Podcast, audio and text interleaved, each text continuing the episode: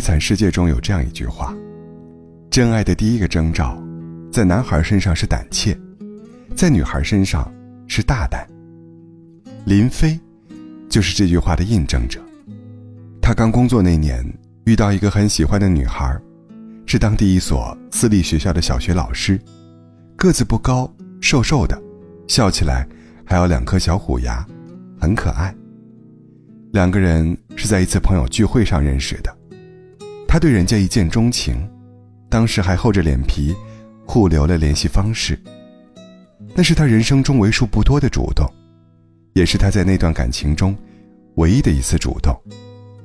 之后，他既没有给对方打电话，也没有约对方出来玩，只是把联系方式存在手机里而已。反倒是女孩，比他主动多了。第一次看电影，是女孩约的他；第一次吃火锅，是女孩找朋友约的他；第一次玩桌游，也是女孩专门组的局，为了见他。所有人都能看出来，这两个人心中互有彼此。但他就是迟迟不向女孩表白。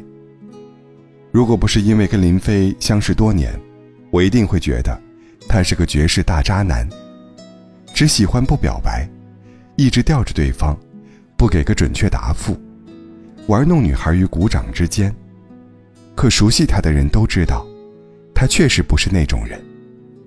有一次在街边吃大排档时，我就问他：“为什么你明明喜欢那个姑娘？”却不敢说出来呢。他苦笑了一下，拿起啤酒猛喝一口，然后叹了口气说：“嗨，说出来有什么用呢？让她跟着我吃苦吗？我现在的条件什么都给不了他，还是算了吧。”说完，把剩下的啤酒一饮而尽，然后扭过头去，假装在看路上的行人。看得出来。他内心其实很煎熬，明明很想朝着爱情走近一步，可是骨子里的自卑，又像一堵厚厚的墙，挡在了面前。他的自尊心不允许自己高攀别人，他对女孩的喜欢，也不允许他看着对方跟自己受苦。所以，遗憾，注定成为那个阶段的关键词。后来没多久。他们公司接了一个对外合作项目，要派十几个人去非洲工作。离家远，回家难，环境艰苦，昼夜颠倒，但是工资很高，年薪快三十万。对林飞来说，这无疑是一个改变自己现状的绝佳机会。外派两年下来，少说也能赚四五十万。等回国之后，日子一定会比现在过得好。所以。他非常积极，也非常努力的，争取到了其中一个名额，为的是有一天，他能挺着腰板，站在自己喜欢的人面前。临走时，是那个女孩送的他，听说在机场大哭了一场。他告诉林飞：“你要是心里有我，我就等你回来，不管多久都等。但你要是心里没我，今天就把话说清楚，以后我们谁也不耽误谁。”这些话，在林飞心里泛起一场海啸。但他最后还是做了感情的逃兵，以至于女孩在所有人面前，哭着骂他渣男。但他不知道的是，林飞转身上飞机之后，也忍不住哭了出来。那大概是他这一生中，最无能为力的瞬间了。眼看着自己喜欢的人就在眼前，却亲手断送了自己的幸福。伤了对方，也伤了自己。后来因为疫情原因，他在国外又多待了一年，直到去年年底才回国。